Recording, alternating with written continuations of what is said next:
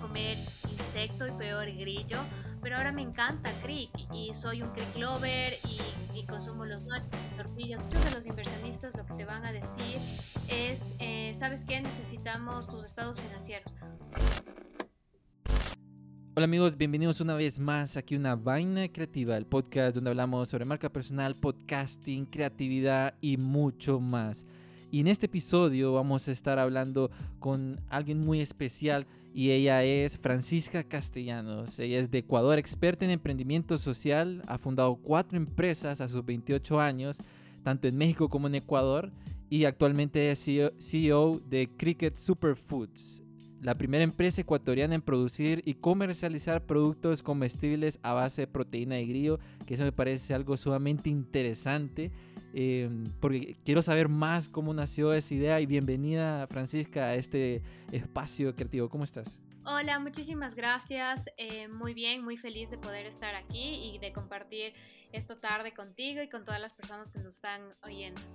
Súper, súper. Y Francisca, y a los 28 años ya tienes cuatro empresas, eh, ya tienes Crickets, que según lo que yo estaba viendo, esa idea surgió eh, durante pandemia o ya venía desde mucho antes. Bueno, Crick Superfoods ya nace antes de pandemia, pero nos tocó lanzar el producto durante la pandemia. Entonces ahí fue una de las ideas de las cuales nos tuvimos que validar y poner esfuerzos eh, extras para poder pues sacar al mercado un producto en marzo, en donde en Ecuador ya todas las medidas sanitarias se comenzaron a poner más fuertes y en este caso pues ya era la comercialización de un producto como es Crick Superfoods. Y ya vamos a hablar eh, a profundidad de lo que es Crickets porque creo que muchos de los escuchas están interesados de saber cómo, cómo funciona, cómo nació esta idea. Pero Francisca, eh, muchas personas cuando inician en el mundo del emprendimiento eh, dicen voy a emprender y después se van. Otras dicen de que nacen para eso eh, o estudian mucho para eso, para lograr emprender, porque uno debe tener cierta personalidad como para aceptar esos retos y caídas. Pero ¿cómo iniciaste tú en este mundo del emprendimiento? ¿Qué fue ese primer paso, ese impulso que te dijo, no, yo quiero crear? Claro, esa es una excelente pregunta. Y bueno, eh, todo empieza en México. Eh, cuando estuve en México durante cinco años, ahí fue donde emprendí dos diferentes empresas sociales. ¿Y cuál fue el primer motivante que dije, bueno, quiero crear algo, quiero modificar? Fue eh, más la parte social. Entonces, en las dos empresas de México tienen que ver con la inclusión de personas con discapacidad, en, exclusiva lo que son discapacidad intelectual, síndrome de Down y personas con discapacidad visual. Entonces, en México estuve trabajando con algunas instituciones y me di cuenta que existe ciertas falencias dentro de las diferentes instituciones, em, tanto gubernamentales como de la sociedad civil, en donde no se les incluye de una manera efectiva dentro del mercado laboral.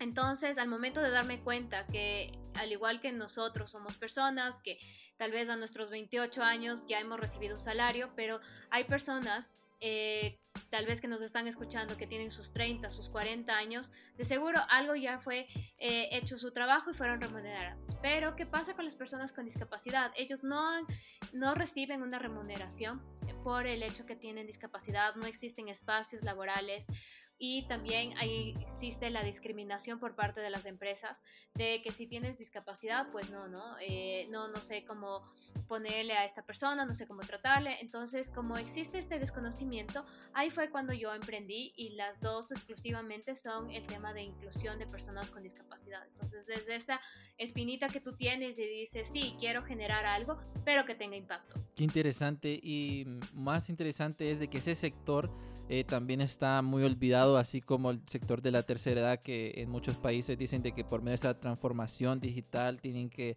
eh, buscar soluciones eh, y que en pandemia han salido bastantes soluciones para ayudar a estas personas. Pero ese punto importante de buscar primero una solución antes de enamorarse de, una idea, creo que eso es muy importante eh, recalcar cuando uno está creando eh, una idea de negocio, en este caso ayudar a otras personas, eh, en tu caso.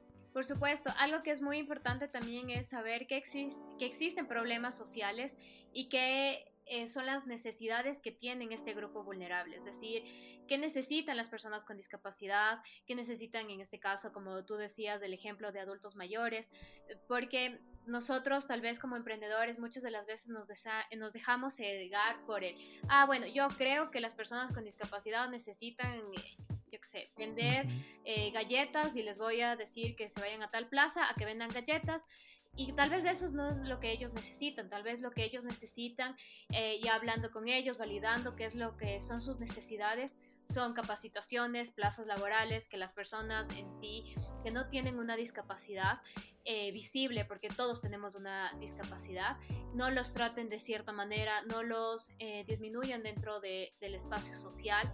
Entonces, eso es muy importante porque como emprendedor muchas de las veces te crees que tienes la mejor idea del mundo y si tú no validas con tu usuario o tu beneficiario es lo mismo que nada porque no estás creando con valor.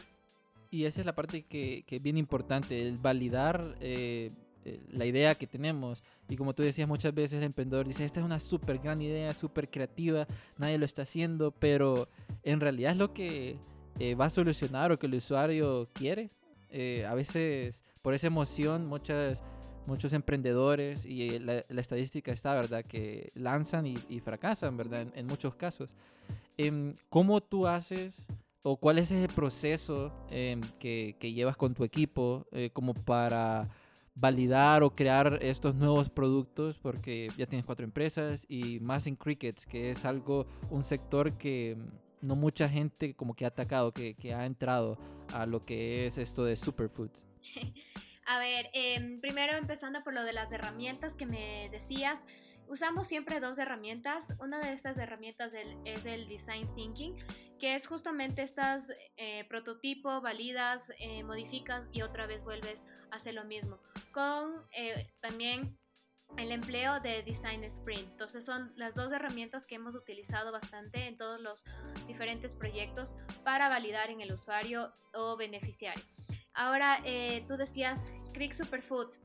Eh, Superfoods también tiene una relación con México, porque en México eh, justamente estuve trabajando con un proyecto social con el fin de disminuir la desnutrición infantil en comunidades vulnerables. Entonces nosotros, claro, pensamos en, ok, voy a llevar una campaña de cómo mejorar la alimentación o mejor les voy a, pedir donaciones a las empresas grandes para que me den comida y voy y dejo en las diferentes comunidades. Y no es eso.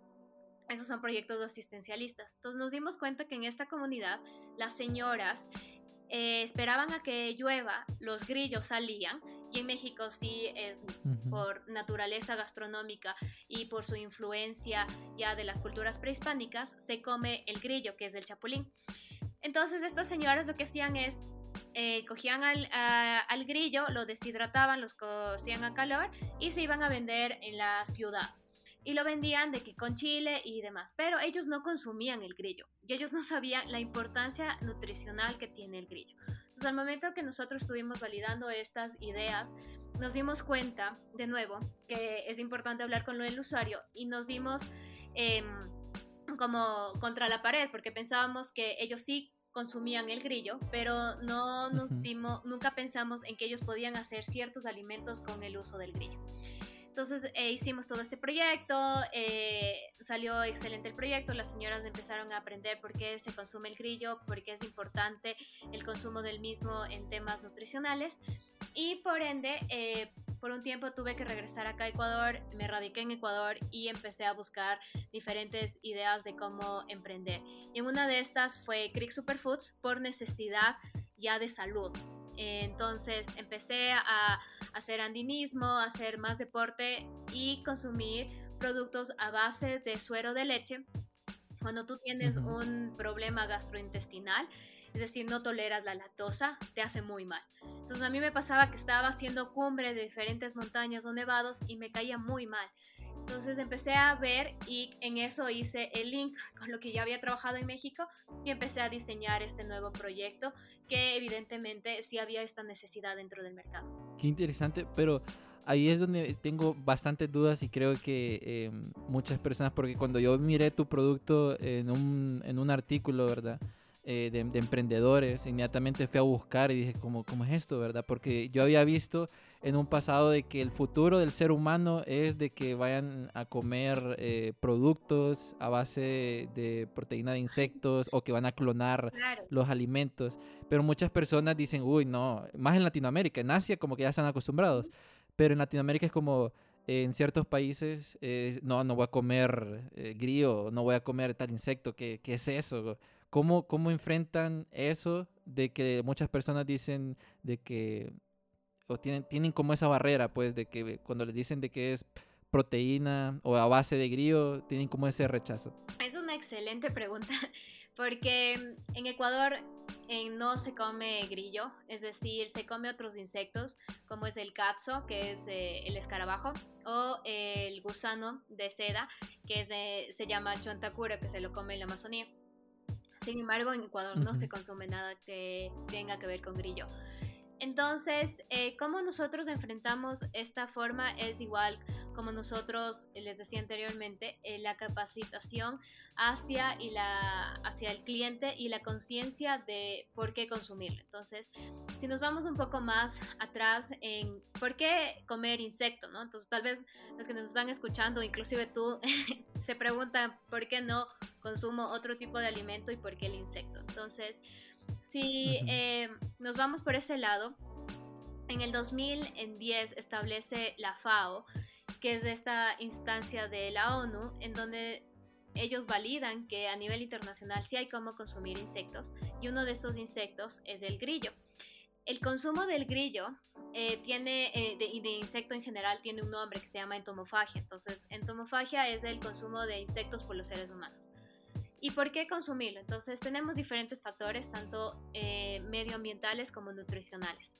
Se cree que para el 2030 no va a haber recursos tanto de suelo como agua para la producción de proteína, es decir, la proteína tradicional que nosotros consumimos, carne, pescado, eh, cerdo. Y por ello tenemos que ver atrás qué otros tipos de alimentos hay. Y uno de estos es el insecto. Y eh, en esto tenemos, como les decía anteriormente, el medio ambiente y la nutrición. En el medio ambiente contamina menos eh, que cualquier otro tipo de proteína porque es tan chiquito el grillo que tú lo puedes criar en ambiente controlado, es decir, en una granja, tú controlas la temperatura que se alimentan. ¿Qué es lo que hacen ustedes, verdad? ¿Mande? ¿Qué es lo que hacen ustedes? Eh, tienen como granjas. Ajá, exacto. Eh, y eso es lo que nosotros hacemos. Entonces, si yo como eh, empresa te digo, sabes que el grillo que te vas a comer a través de diferentes alimentos que no está visible el grillo, está controlado. Entonces, no es que está el grillo saltando por un campo abierto y no tiene contactos con otros tipos de basura o inclusive proteínas, sino es un espacio solo destinado para el grillo. Y en este espacio se sabe qué comen, eh, cuál es la temperatura, que están tomando de agua o de néctar de otras plantas o inclusive de otras eh, frutas o vegetales.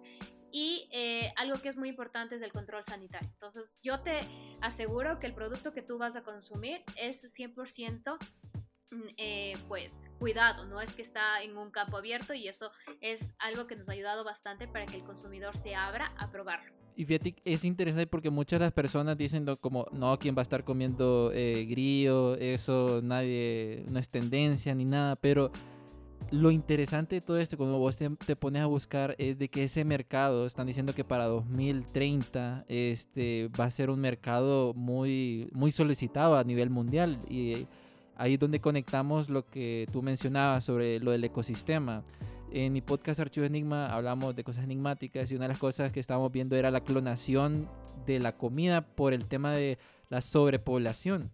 Y creo que esto de utilizar los insectos que están como hay millones, ¿verdad? Billones, trillones, no sé cuántos insectos hay y de que posiblemente nunca se acaben. Este, tienen bastantes proteínas. Tienen como, eh, creo que el grillo tiene un 60% de proteína en seco y que eso ayuda bastante. Y, es algo de que a medida que los años va pasando, siento yo que la población se va a ir acostumbrando y vamos a ver más productos así como los de Cricket Superfoods eh, consumiendo a nivel local y más en países donde posiblemente eh, no haya este, los recursos necesarios como para que vayan eh, productos más caros. Pues Eh, de hecho, yo estaba investigando, solo para añadir eh, otra cosa de lo que es Cricket Superfoods, porque es un tema súper interesante, y los superfoods, ¿verdad? Es de que había visto que en Madagascar, eh, hace como 15 años más o menos, en la Amazola península, este, tenían un problema donde em, las personas estaban comiendo a los lemurs, ¿verdad? Y entonces para sacar la proteína, entonces ahí miraron de que por medio de los grillos también podían como, su, como cambiar eso, pues para que no pudieran matar a todos esos animales. Pero hay otro problema, que aquí es donde eh, otro científico, bueno, un antropólogo mencionaba que por qué, si yo estoy comiendo proteína, ya estoy acostumbrado a proteína, ¿por qué este, cambiaría mi proteína de un solo? Ese es también un problema de que las personas se preguntan al ver estas eh, ventajas que puede, te puede dar, el, eh, por ejemplo, crickets o estas superfoods a base de, de insectos. Sí, eso es súper importante porque para nosotros el concientizar a la población del por qué es bueno es uno de los principales metas que tenemos dentro de Crick Superfoods. Sin embargo, es difícil, sí, no es fácil eh, llegar a un consumidor en el cual te diga como, oye, mira, este producto tiene una conciencia medioambiental porque contamina menos y es en ambiente controlado y también tiene varios eh, beneficios nutricionales como 9 aminoácidos, vitamina B12, más calcio que la leche, más hierro que la espinaca, inclusive más vitamina B12 que, el salmón. Entonces son ciertos em, nutrientes muy diferentes que tú podrías conseguir del mismo grillo. Ahora, eh, algo que es súper fundamental es dar a conocer eso. Entonces, nosotros sí tratamos de dar a conocer, movernos bastante en medios, en que la gente sepa que existe productos a base de proteína de grillo, que está estándares eh, salubles y que no existe nada eh, pues en contra de. Y algo que también es muy, muy interesante es que nosotros como Crick Superfoods no te damos a comer el grillo per se, es decir, no, no es que le deshidratamos y te doy a comer. Entonces, en, en, nuestro análisis de las diferentes herramientas nos dimos cuenta que si estamos en un país que no se consume grillo, porque dentro de nuestra cultura no se lo consume, y yo te doy el grillo como tal deshidratado, va a causar un efecto negativo en el consumidor e inclusive va a haber un rechazo mayor si es que yo te doy un nacho, que tú sabes que tiene, pero tú no lo ves ni la pata, ni la ala, ni las antenitas. El, el, el, el Nacho, de hecho estaba viendo esas fotos que ponían el nacho con la otra comida y todo y, y, a simple vista parece un nacho normal y después uno sabe que es de proteína de grillo. Entonces dice, wow, wow. Definitivamente cuando lo presentan de esa forma, yo antes yo, yo era de las personas que decía, no, no voy a comer insectos, pero después de, ver su producto, más bien estoy interesado en probarlo, fíjate. Este, estoy interesado en, en saber em, qué diferencia hay y, y porque es un tema también de percepción, porque hay muchas personas cuando lo miran y no le dicen qué es lo que trae, se lo comen y dicen está muy rico y después les dicen de que es eh, de otra cosa y el cerebro se activa y hace esa comparación. Pero yo estoy súper interesado en su producto como para probarlo y, hacerlo, combinarlo con la comida hondureña. Y mm, Francisca, aquí tengo una pregunta, porque es un ámbito, eso de los superfoods, eh, como mencionaba anteriormente, que no mucha gente eh, entra, ¿verdad? Eh, creo que es más en Asia. Em, ¿Qué retos o qué aprendizajes has tenido durante la creación o investigación que, has tenido de, al lanzar este producto? ¿Cómo lo ha aceptado la gente en Ecuador? ¿qué, ¿Qué han dicho de eso? Sí, bueno, ese es un tema eh, importante a topar. Eh, como les decía anteriormente, algo que es muy importante es establecer la conciencia del por qué consumirlo, ¿no? Entonces, muchas personas y nuestros clientes actualmente nos han dicho como jamás hubiese pensado comer insecto y peor grillo, pero ahora me encanta crick y soy un crick lover y, consumo los nachos, tortillas, los crunchies. Entonces, hemos cambiado esa perspectiva y para nosotros es muy importante porque ya existe este rechazo de, ah, ok, ya no es el típico de, no, qué horrible insecto, ahora es como, ok, ¿sabes qué? Me atrevo a probar. Y esto usamos, una de las estrategias fue que al momento de que yo te diga, eh, pues es un nacho a base de proteína de grillo, tú digas, ah, sí, Chapulín, Nacho, México, y tienes una correlación con un México cercano que es latinoamericano, es más cerca de nosotros. Porque Asia queda muy lejos, mucha gente tal vez no ha ido a Asia, pero más ha ido a México, o tenemos esta cercanía a eh, Latinoamérica. Y por ende, eso nos ha ayudado bastante también a disminuir el rechazo. Y como tú viste las fotos, ¿no? Me decías de que no ves y no piensas que tiene proteína de grillo o ni siquiera ves absolutamente ni una pata ni un ala porque está totalmente pulverizado. Eso te va a ayudar muchísimo a que completamente te olvides que estás comiendo un insecto. Uno de los retos más grandes es que las personas quieran probarlo y nos hemos topado con personas que te dicen, no, qué horrible, eh, a personas que te dicen, ok, sabes qué, sí, quiero probarlo porque he visto, él es de seguido y pues me parece muy interesante. Eh, otro de los retos ha sido eh, emprender en la industria de los insectos, porque en el Ecuador somos pioneros, no existe otra empresa que hace lo que nosotros estamos haciendo. Entonces es como nos hemos tocado contra eh, bastantes puertas de que no, si tiene insecto, pues no, ¿no? y más aún por la situación en la cual nos estábamos ahorita con la pandemia, pero por el otro lado hemos visto áreas de oportunidad, como es eh, la conciencia que las personas ahorita están teniendo también con el medio ambiente, entonces están cambiando ya sus eh, tendencias de comida más saludable, comida con conciencia, en saber qué existe detrás de una marca, entonces tratamos de nosotros también comunicarlo.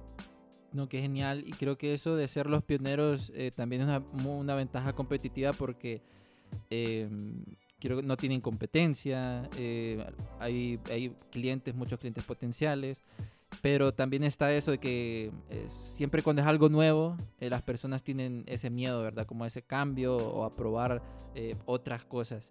Ahora, Francisca, sé que Google y otras eh, como aceleradoras los han apoyado. Eso es súper interesante porque no, no, solo Google, sino eh, de otros países. ¿Cómo, ¿Cómo hacen eso ustedes? ¿Ustedes se meten a, a, concursos o ellos directamente ven su emprendimiento de que está generando un gran impacto? Porque creo que eso muchos emprendedores que nos están escuchando deberían de interesarse, pues, a dónde aplicar, a dónde tocar puertas para que sepan lo que están haciendo. Exacto, eso es muy importante. Algo que es bueno y yo le recomiendo a todos los emprendedores que nos están escuchando es que busquen estos hubs de emprendimiento, ya sean locales o internacionales. Ahora con la tecnología podemos estar en una aceleradora de empresas que está en Chile y nosotros estamos en Ecuador o viceversa, o ustedes eh, están en Honduras y pueden aplicar uno en Ecuador. Y hay muchas eh, redes de soporte de emprendedores. Sí, efectivamente estuvimos en una aceleradora de empresas que es de impacto. Es una empresa ecuatoriana que tiene el aval de Google for Startups. Entonces estuvimos durante tres meses en donde tuvimos la oportunidad de conectar con más emprendedores de la región, de Chile, de Colombia, de Perú. Y fue una dinámica muy interesante el saber que existen más emprendedores de Latinoamérica, los cuales estamos generando un impacto y más que nada ya sea en el ámbito social o medioambiental. Porque existe una diferencia, ¿no? En el, en el emprendedor que emprende porque existe su necesidad económica o porque ve una oportunidad en el mercado, pero netamente es la parte económica su fin. Y existe también el emprendedor social que su parte económica funciona, lo necesita, sabe que es importante, pero también eh, está consciente de que si él emprende o ella emprende es porque quieren generar un impacto positivo dentro de la sociedad, cambiar alguna dinámica, eh, contribuir em, a... la solución de una problemática social, medioambiental, a través de este emprendimiento como una solución. Y pues estuvimos en este, estuvimos eh, durante tres meses con estos emprendedores, con varios mentores. También estuvimos eh, el anterior año con Bridge for Millions. Ellos están en España, eh, fue una incubadora que igual nosotros aplicamos. Muchas de estas incubadores están en línea y lo que yo igual les recomiendo es buscar las que están en la zona de emprendedores. Hay algunos movimientos como... Eh, eh, Impacto for Startups, hay también otro que se llama Viva Trust, hay uno del MIT que es Global Start for eh, Workshops, entonces hay varias dinámicas que ustedes pueden ingresar, eh, poner su emprendimiento y concursar, ellos eligen, tienen que tener como ciertos requerimientos, pero lo importante es que evidencien su trabajo, que vean que la región se está haciendo algo por lo que ustedes están tratando de solucionar o atacar de diferente manera. o innovar en su, en su sector. Entonces, sí es muy importante el estar informados y crear esta, esta red de emprendedores, eh, conectarse no solo localmente, sino internacionalmente. ¿Y tú crees que la, la región eh, influye dependiendo del emprendimiento? Porque sé que Colombia es uno de los eh, ecosistemas verdes también, Estados Unidos otros. ¿Crees que eso también influye a que más emprendedores salgan y tengan ese éxito? Sí, por supuesto. Eh, influye, podría decir, en un 50-50. Si tú eres un emprendedor que solo tu idea está en enfocarte en un país y pensar en que no, tengo que eh, buscar un mentor de, de, mi propia, yo qué sé, región o país, te limita mucho. Eh, una vez más, volviendo al tema de la tecnología, puedes contactar a una persona, un mentor que está en Singapur, que está en México, que está en Colombia y validar con lo que ellos han hecho, eh, aprender de ellos y que te mentoreen, que te guíen y tener esa perspectiva. A nivel de Latinoamérica, países que están fuertes en el tema en verde, eh, claro, Colombia, Chile, México es muy fuerte. Yo veía una diferencia abismal entre México y Ecuador cuando vine a vivir a Ecuador. El, el nivel de, de, ecosistema del emprendimiento era súper bajo. Últimamente a ha crecido y es súper bueno porque ya nos ayuda a que tengamos más redes, más alianzas, eh, ya se mueve más, ya le ven al sector del emprendimiento como un eje bueno para la economía. Anteriormente era como, ah, sí, ellos están emprendiendo, están como probando, pero ahora ven que sí existe esta idea de que eres un emprendimiento, puedes generar plazas de trabajo, eh, generas un impacto, generas económicamente activos, entonces sí es importante el que te muevas. Y, y, de igual manera, buscar formas de, de, alianza a nivel nacional e internacional es, es, lo más importante y es lo que a nosotros nos ha servido en buscar mentorías eh, fuera de, de, Ecuador. Si nosotros nos hubiéramos quedado con Ecuador, capaz ni siquiera lo hubiéramos sacado un Crick Superfoods, porque en Ecuador no existe. Entonces, si hubiera quedado como que con los mensajes de personas que me decían como que qué asco, insecto, no te va a ir bien, está súper feo, o no hubiera hecho esto. Sí, hay gente que cuando miran que no está innovando, siempre salen los típicos haters o esos, eh, los troles que andan molestando. Y, es chistoso, pues, porque al final eh, también eso es como un combustible para, para el emprendedor, para seguir adelante y y, lograr ese éxito. Em, de hecho, tocando un poco de los ecosistemas que, estábamos hablando, eh, Francisca, Marcos Galperín, fundador de Mercado Libre, afirmó en noviembre eh, del año pasado, dijo, nunca hubo en América Latina un mejor momento para emprender que ahora. ¿Qué opinas sobre esa frase? Yo creo que está en lo cierto. Es el mejor momento. Ahora Latinoamérica ya se ve un mercado más conciso en el tema del emprendimiento. Ya existen más herramientas eh, que se pueden implementar. Eh, claro, la tecnología es una de estas, pero no necesariamente el innovar está en la tecnología y eso también es súper importante porque en nuestro caso lo hicimos a través de una industria de alimentos y eh, existen otros casos que lo, lo, hacen a través del reciclaje de botellas PET y ahora tienen hilo de eh, ecoamigable, ¿no? Entonces, algo que es súper importante es, sí, eh, aprovechar el momento, lanzarte si tienes una idea, validar. Eh, el mercado es la única persona que te va a decir si tu idea sirve o no.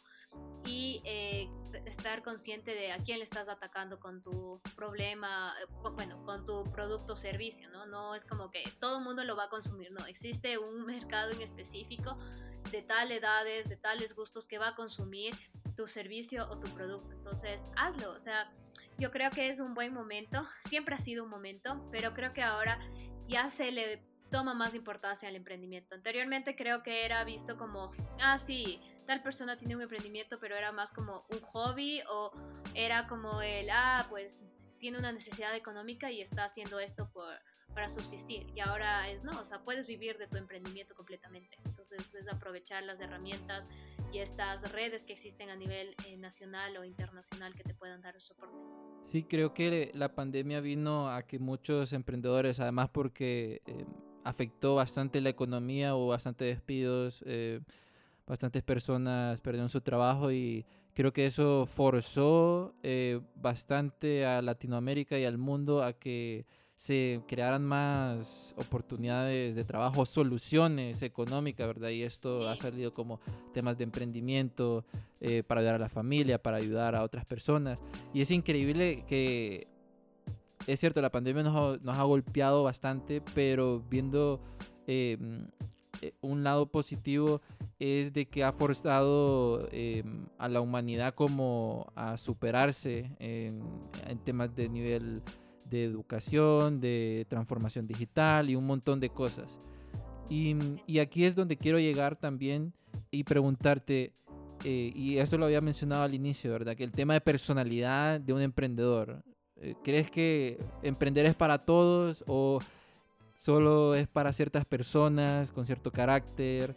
Eh, tú que has estado ahí y has tenido ese networking y compañeros, has visto como eh, de que hay personas que entran y se van rápido porque no aguantan la presión o personas de que perduran aún con los fracasos? yo creo que hay que ser una persona tenaz y perseverante. Y yo podría decir que son de las dos maneras.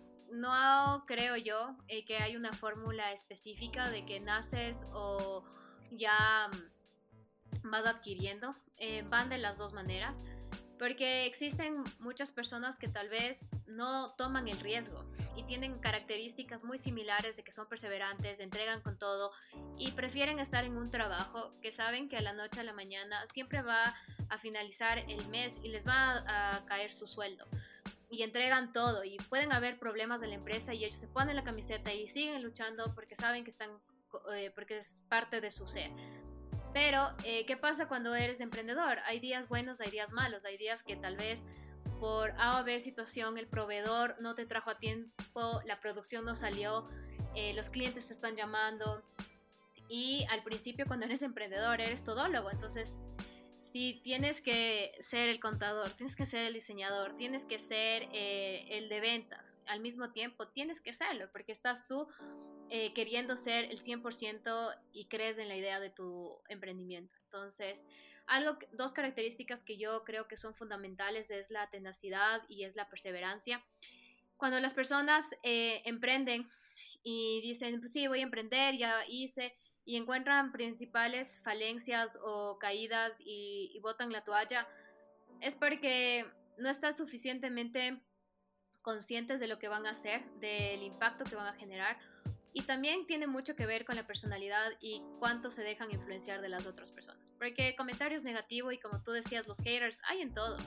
Hay en todo lugar. Em, un caso en específico, por ejemplo, cuando yo empecé CRIC y tenía que encontrar un ingeniero en alimentos, yo tuve que entrevistar alrededor de 50 personas y tan solo uno de las 50 personas me dijo, sí, sabes que yo, yo em, estoy segura que va a funcionar este producto, entonces yo voy a entrar pero cosas así en específico, ¿no? Entonces, yo creo que si tú vas a entrar a, esto, al emprender, tienes que saber que no todo es color de rosa. Muchas de las veces nos pintan como que sí, emprendes y vas a, salir en los periódicos y todo, em, y si es una idea innovadora, eh, va a haber mucha media coverage y también vas a estar influenciando en tu imagen o inclusive vas a ganar muchísimo. No, o sea, esa es una idea, sí, pero también tienes que saber las cosas negativas. Va a haber días que pues te quedes sin stock, te llamen o se dañe la producción y no tengas otra producción. Tienes que invertir y a veces no sabes si vas a recuperar o no porque el, el mercado es fluctuante, más aún ahorita en pandemia porque hay meses buenos, meses malos, inclusive eh, las restricciones en los países. Estábamos súper bien y de repente ya tuvimos restricciones sanitarias en donde hay toque de queda. Entonces, todo esto pasa y tiene una injerencia y lo más importante es que sepas que si tú confías en tu idea, tienes que luchar por esa, siempre y cuando sabiendo que estás generando un impacto, ¿no? E, eso es como algo mío y es un lema que yo siempre considero y cuando me piden un consejo es como crea con impacto, si vas a crear por crear, hay muchos emprendedores que eh, o emprendimientos que van a fracasar. Sí, como decíamos antes, muchas personas por la emoción y es interesante como lo describías de que es un mundo de rosa, de que, ah, ya no voy a trabajar y me voy a emprender, va a ser más fácil. Y salen los memes de que decían, antes era de 8 a 5, ahora es de 8 a 12. Me mintieron. Em, y, es cierto, pues cuando uno empieza a, crear, a emprender, eh, tiene esos retos, muchos haters, personas que no van a creer. Pero aquí, aquí viene otra pregunta, Francisca. ¿Cómo durante ese tiempo que empezaste a em, emprender, desde el día uno hasta donde estás ahorita, hubo tiempos donde eh, decías, eh, ¿en, qué, ¿en qué me he metido? ¿En verdad esto es lo que quiero? Eh, como que querías tirar la toalla. ¿Cómo superaste como también esos pensamientos o Em, esa presión. Sí, o sea, creo que ha habido cientos de veces que en todos los emprendimientos he dicho esto y creo que en Creek ha habido varias veces en este año. Y ha sido mucho por, por esto de que en, en, nuestro caso tenemos como ciertos proveedores en específico. Si el proveedor falla, nos, eh, o sea, la producción se ve evidenciada. Entonces, Ejemplo, nos pasó que el proveedor no nos mandó la harina de haba específica, metimos de producción y se dañó toda una producción que eran como unas 800 fundas, y eh, no teníamos ya los eh, retails esperándonos de ya no tengo stock, ya no tengo stock, los clientes y fue una locura y era como que, ¿por qué? Porque estoy emprendiendo eh, en esto, o sea, otra vez pasa esto. Y y algo que me ayudó mucho es tener como la, libreta de Creek. O sea, es la idea, la, libreta en la cual fue ideándose Creek, en la cual fui haciendo el brainstorming. Y es como volver y leer el propósito de por qué creé Creek. Por qué mm, se me ocurrió crear una empresa destinada al consumo de insectos. ¿Por qué no crear una empresa destinada a galletas saludables, no?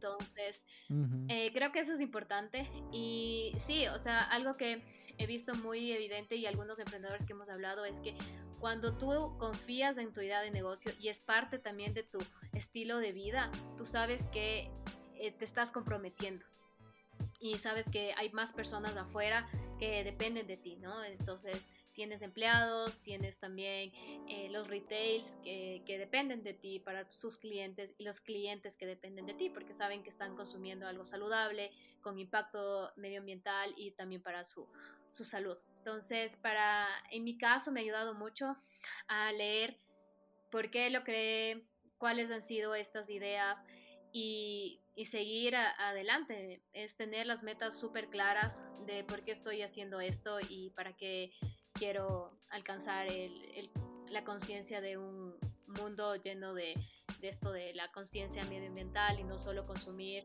alimentos por consumir, sino que si sepas de que hay una etiqueta limpia también. Qué genial, qué genial. Eh, he visto eso de que las personas tienen como ese cuadernito especial donde apuntan sus metas, sus objetivos y vuelven, es como un recordatorio eh, por si uno se desvía. Y es interesante que esto eh, es tendencia en muchos emprendedores. De hecho, en el episodio pasado hablaba con, bueno, no pasado, sino episodios anteriores con Félix Montelara y él, mientras hablábamos, él tenía un cuadernito y mencionaba eso, que él tiene ese cuadernito donde apunta sus ideas y vuelve y si le gustó una frase y que va a aportar algo, este, lo escribe ahí o ahí aporta eh, sus metas. Y, creo que es algo que sirve bastante, pues, porque cuando uno escribe, y aquí voy a, tocar algo de lo que es el secreto, ¿verdad?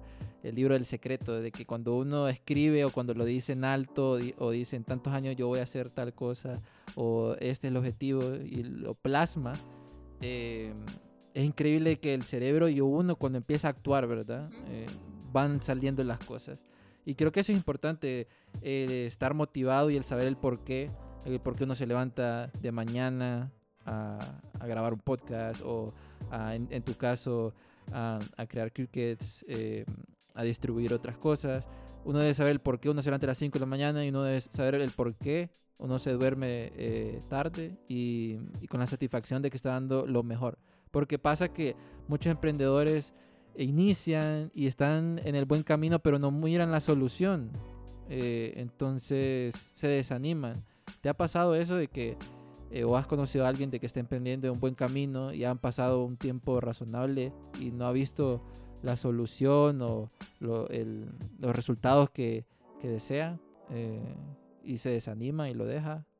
Sí, muchísimas veces sí he visto a algunos emprendedores, de hecho de los mismos que hemos estado en cursos y, se desaniman. Em, hay diferentes factores. Uno de los factores puede ser que no existe una atracción necesaria en el emprendimiento, es decir, que no generan recursos y solo invierten, invierten y no han validado bien su estructura de costos, que eso también es muy importante en el, emprendimiento porque, claro, las personas se lanzan, tienen esta idea y es como que no importa, yo pongo, yo pongo, luego voy a recuperar, luego voy a recuperar, pero ese luego puede mm. tardar años y lo único que estás haciendo es apalancarte y no recuperar tu inversión. Entonces sí es muy importante también en el emprendimiento hablar sobre la parte financiera y que eh, tú tienes que tener un salario y porque tú estás trabajando por ello. Y entonces tienes que validar muy bien esto. Entonces muchas de las personas se desaniman porque dicen, pues no, no me entra nada, solo estoy eh, sacando más, más, todos mis ahorros se quedaron y, ya no, no, estoy, eh, no estoy recuperando. Vende sí, pero no recupera. Entonces tal vez eh, la estructura de costos no está eh, siendo bien estructurada y por eso se desaniman. La otra es porque tienen otra, otros eh, pues, objetivos personales, tal vez les salió un trabajo y saben que si se van a este trabajo X y Z, van a recibir una remuneración cada mes y ya no van a estar en esta fluctuación del mercado de que si vendo no vendo, me fue bien, me fue mal.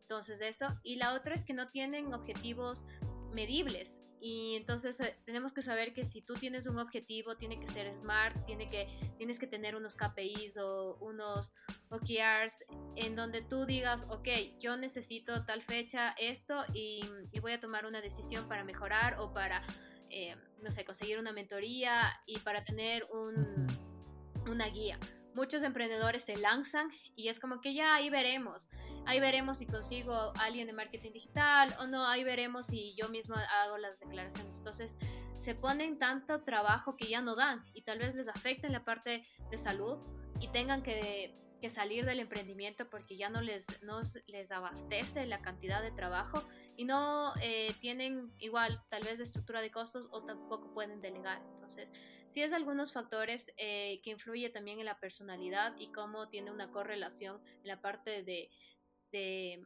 compromiso tanto en el emprendimiento como esto genera algo que diga sí, o sea, voy a levantarme todos los días eh, porque sé que este es de, esto quiero ahora destinarle más tiempo porque es mi emprendimiento y, y me va bien y yo sé que todo va a ir flu, o sea, fluctuando poco a poco para un bien común. Y, eso que mencionaba de que cuando se presenta un trabajo y está en emprendimiento, es también en esa parte, en esa parte está lo de eh, algo fijo, pues. Y muchas personas tienen grandes ideas, pero por el miedo de salir eh, de lo, de esa, ¿cómo, te puedo explicar? Esa cajita o esa zona de confort, ajá, la, la comodidad, esa zona de confort, no se lanzan a veces. Y las personas a veces cuando se lanzan por mucha emoción, eh, no consiguen un mentor y tienen todos estos, estos problemas. Y mucho de las finanzas, que, que también eso nos olvidamos de, de, tener un sueldo, de ver los gastos, cuando tengo que invertir, cuando no. Y ahí es donde eh, quería llegar, eh, porque ya estamos llegando a la, parte final del podcast. ¿Cómo haces tú con tu equipo? ¿Tienes a alguien este, que manejas? ¿O cómo hacías cuando iniciaste? El tema de abordar inversionistas o presentar esa propuesta para que te puedan financiar. Em, ¿qué, cosas recomiendas hacer para las personas que vienen iniciando y cómo lo iniciaste tú? Algo que es súper fundamental es que tengan una estructura de costos. Muchos de los inversionistas lo que te van a decir es, eh, ¿sabes qué? Necesitamos tus estados financieros. Muy pocos emprendedores tienen sus estados financieros.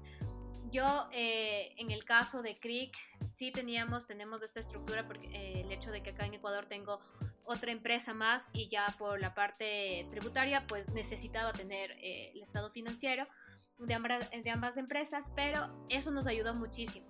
Y es evidente que tuvimos el, la cercanía de algunos inversionistas, pero por nuestra naturaleza de emprendedor, en mi caso, por ah, varios años de atrás, yo ya era sujeto de crédito. Entonces, como tal, eh, yo no bajé capital, yo no vendí cierto, eh, share de mi empresa a, a, cierta empresa o inclusive a una persona natural porque yo era sujeto de crédito. Entonces yo lo que hice es sacar un crédito en el banco, que es a la final igual es un inversionista porque tenías que venderte al banco para decir si puedo pagar y eh, sacar un préstamo para la inversión de CRIC y, pues por ende las cuotas que se generan cada mes para, para cubrir eh, la, el, préstamo más lo que es el interés.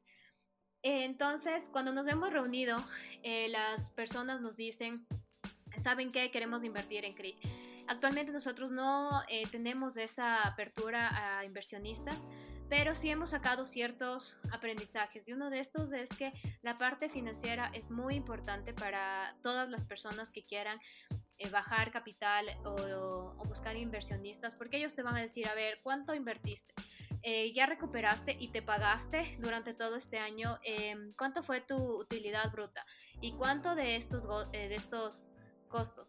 Entonces, sí te van a ir preguntando. Y si tú no tienes idea de esto, pues contrata a alguien contrata a alguien que te ayude a generar eh, toda la, estructura financiera para eh, tener una para que tú como dentro de tu casa, dentro de tu emprendimiento, estés organizado. Porque si tú vas y pides capital y no sabes eh, cómo están tus finanzas internas, no vas a, entender y no vas a comprender.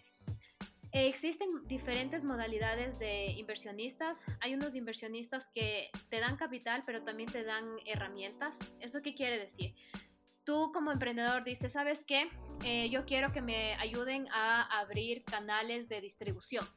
Entonces, perfecto, yo te ayudo a generar eh, canales de distribución y dame cierto porcentaje de tu empresa y te doy capital. Entonces, esa modalidad me parece más interesante que solo te den como dinero y tú gestiónalo, porque te van a ir orientando, entonces van a ser un acompañante dentro sí, de que te ayuden. Exacto, entonces no es como te doy el capital y tú ve, como un banco, ¿no? Eh, a diferencia que, claro, si es un inversionista vas a tener eh, un interés más bajo, van a ser más flexibles contigo porque eres un emprendedor. Y también existen estos venture capital que ya son eh, para emprendedores que ya facturan grandes cantidades, arriba de 500 mil dólares al año.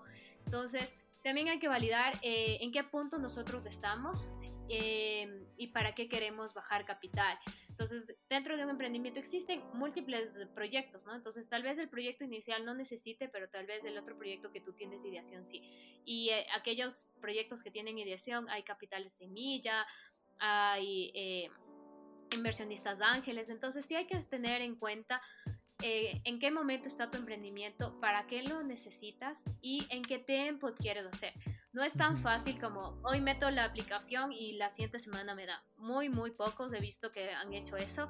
La mayoría eh, que hemos conversado y hemos estado en este ecosistema toman alrededor de 6 a 12 meses en generar toda su estructura financiera, a hablar con el inversionista, a renegociar, eh, a ver los términos y condiciones y demás. Entonces, sí es importante. En nuestro caso, como CRIC, eh, dentro de nuestra estructura no estamos abiertos a, bajar capital ni a vender cierto share de nuestra empresa, pero hay muchos emprendedores a nivel nacional o internacional que, sí están abiertos y son más propicios a eso.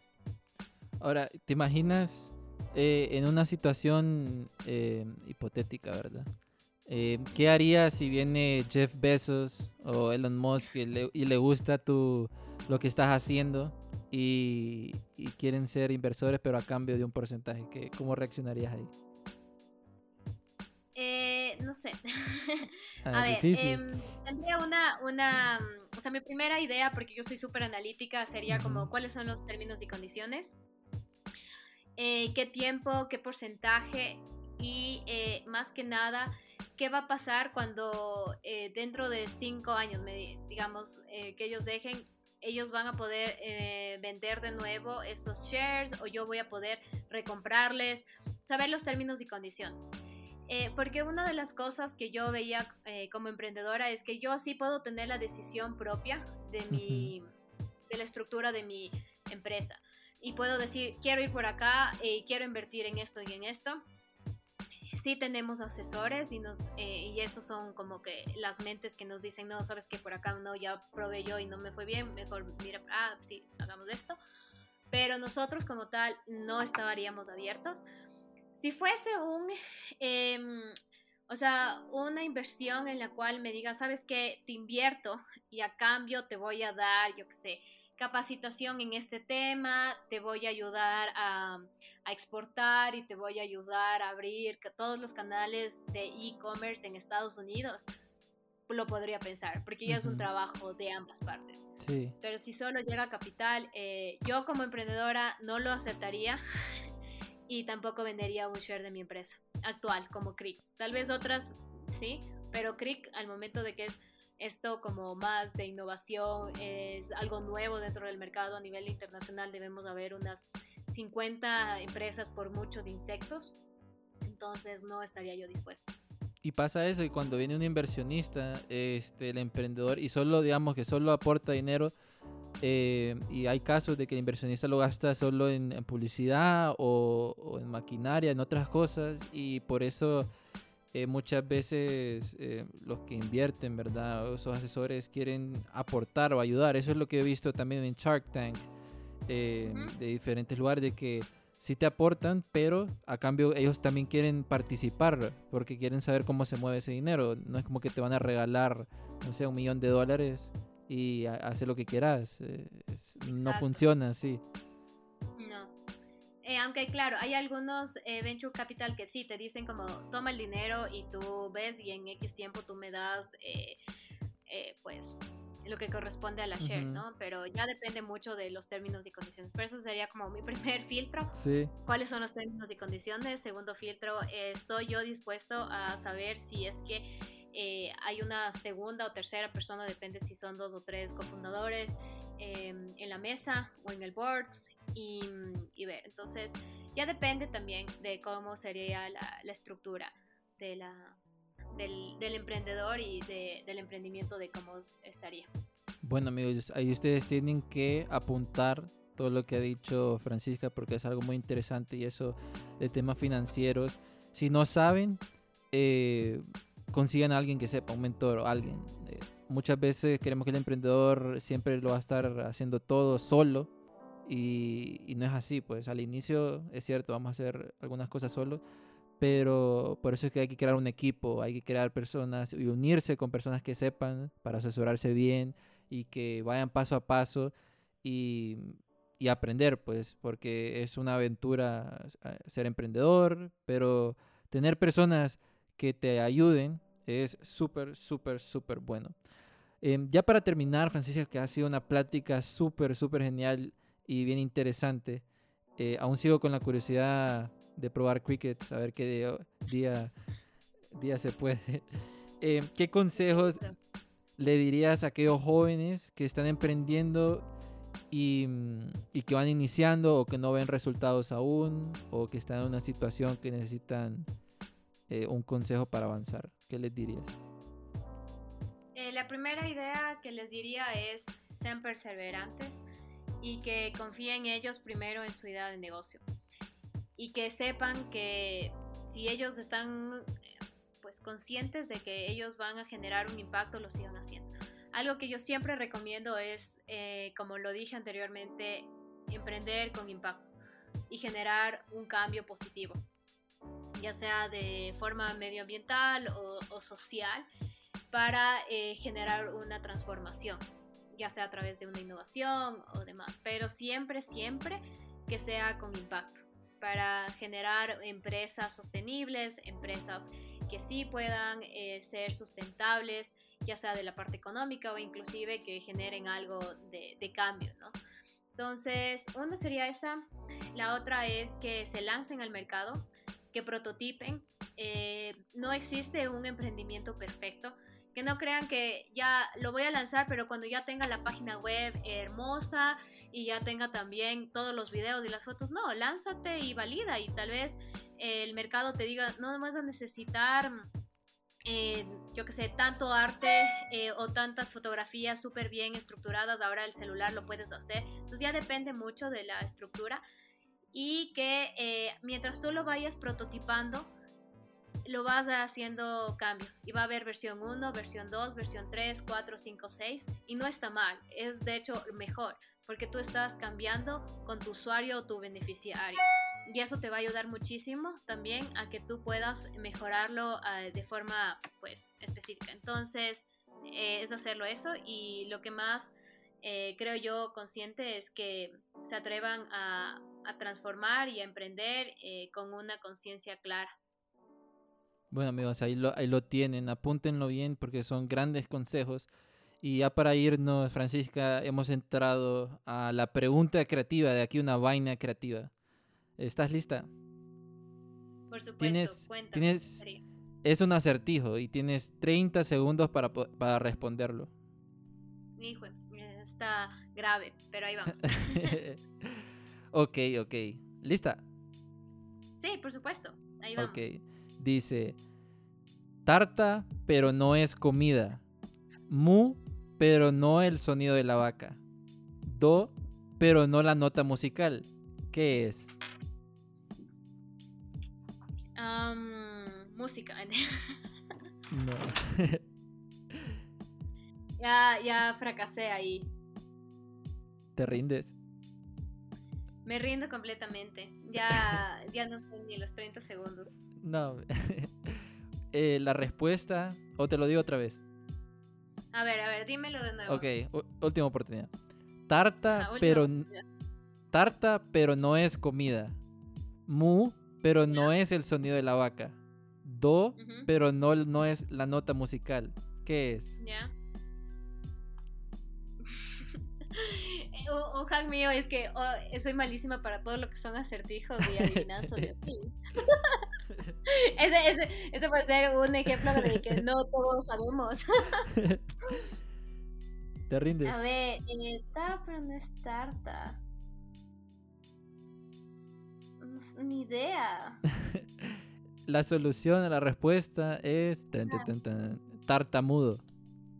Ah, tartamudo. ah, ok.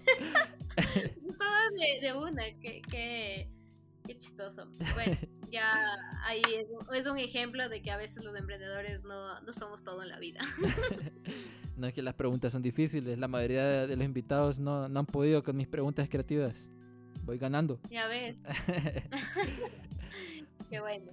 Bueno, Francisca, ha sido un placer tenerte aquí en una vaina creativa. Eh, ha sido muy interesante escuchar eh, todo lo que has hecho, has compartido con Cricket. Eh, si mm, puedes compartir las redes sociales para las personas que te están escuchando y te puedan seguir y también si están interesadas en Cricket para adquirirlo, porque sé que próximamente van a distribuir a, a otros países. Entonces, si nos compartes eso. Por supuesto, eh, muchísimas gracias a todas las personas que nos escucharon y espero que hayan cambiado un poco la idea de consumir insectos y todos los beneficios nutricionales y ambientales que existen. Entonces, nos pueden seguir en todas nuestras redes sociales, estamos como arroba cric.superfoods, eh, tanto en Instagram como en Facebook. Eh, ahí posteamos toda la parte de insectos, por qué consumirlo y los productos. Esperamos próximamente ya poderlo exportar y pues ya si lo hacemos ustedes van a ser los primeros en saber para que puedan probar y saber que no tiene un sabor muy distinto al que nosotros estamos eh, pensando. Y pues esperamos que sean parte de los Creek Lovers. Ya saben, hashtag Creek Lovers cuando subamos este episodio, amigos. Ahí los quiero ver. no, muchísimas gracias, Francisca. Y estamos en contacto. Y bueno, amigos, esto ha sido un episodio más de una vaina creativa. Eh, vamos a tener muchos más invitados porque venimos recargados de mucha información y muchas cosas bien interesantes eh, para la mitad de este 2021. Entonces estén preparados y recuerden de que Archivos Enigma, mi otro podcast, está nominado a los Latin Podcast Awards. Entonces pueden ir a, Archivos Enigma para votar. Ahí hay el link de la bio. Y también este, me pueden seguir en mis redes sociales como Jumpy Cruz, donde comparto información de podcasting, marca personal, entre otras cosas. Entonces nos chequeamos a la próxima amigos y esto fue una vaina creativa.